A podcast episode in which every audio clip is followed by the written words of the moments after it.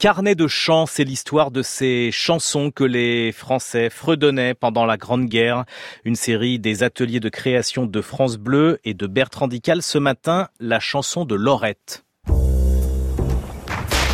Préparez-vous Adieu la vie. 14. Adieu l'amour. 18. Pour la France Carnet Bénissez mon papa. de chant. N'est pas un fricot d'être à 4 mètres des. En ce moment, la pluie fait rage. Si l'on se monte, c'est un carnage. Voici la chanson de Lorette. Lorette comme la bataille de Lorette. Une bataille désespérante, effroyable, qui commence en octobre 1914 pour durer un an. Un an pendant lequel les tranchées françaises sont souvent à 4 mètres des positions ennemies.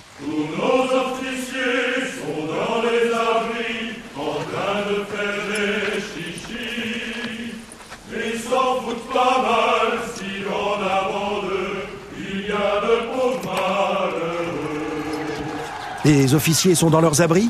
Beaucoup vont mourir, aussi, dans les effroyables combats pour reconquérir la colline de Lorette qui domine la plaine de Lens. Ainsi, le 10 mai 1915, Ernest Barbeau, général de brigade, est mortellement blessé par un obus allemand. Il compte parmi les 609 officiers tués pendant les six semaines d'une offensive qui va faire 102 500 victimes du côté français, 102 500 hommes tués, disparus et blessés pour 20 km de terrain ravagé par l'artillerie.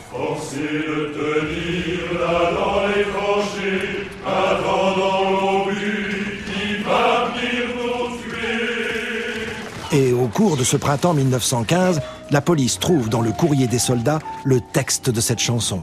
La musique vient d'un grand succès sentimental de l'époque, Bonsoir Mamour. Et le texte a été écrit par un ou plusieurs soldats anonymes. Cette chanson est bien la première trace écrite d'un sentiment de révolte au sein de l'armée française. C'est la première version d'une chanson légendaire, la chanson de Craon.